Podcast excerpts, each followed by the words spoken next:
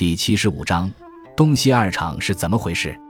东厂是明永乐皇帝朱棣建立的由宦官掌控的特务机关。因建文帝既年轻有为，又怀柔天下，尊重士人，深得明朝官员拥护。朱棣发动靖难之役，夺了侄子建文帝的江山，大批官员殉难，剩下的朝廷官员亦不大支持朱棣的新政权。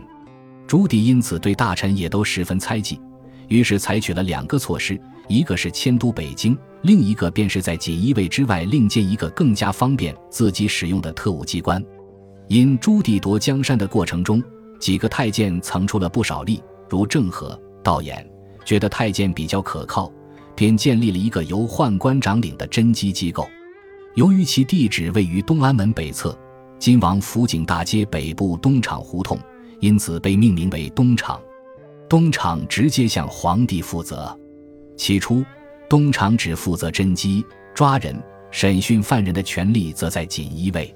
但到明末宦官专权后，东厂也具有了审问权，并且设有自己的监狱，对百姓乃至官员都可抓捕。审问成为独立于国家司法体系之外的独立体系。另外，朝廷审理大案，东厂都要派人听审；朝廷各衙门里也都有东厂人员坐班监视官员。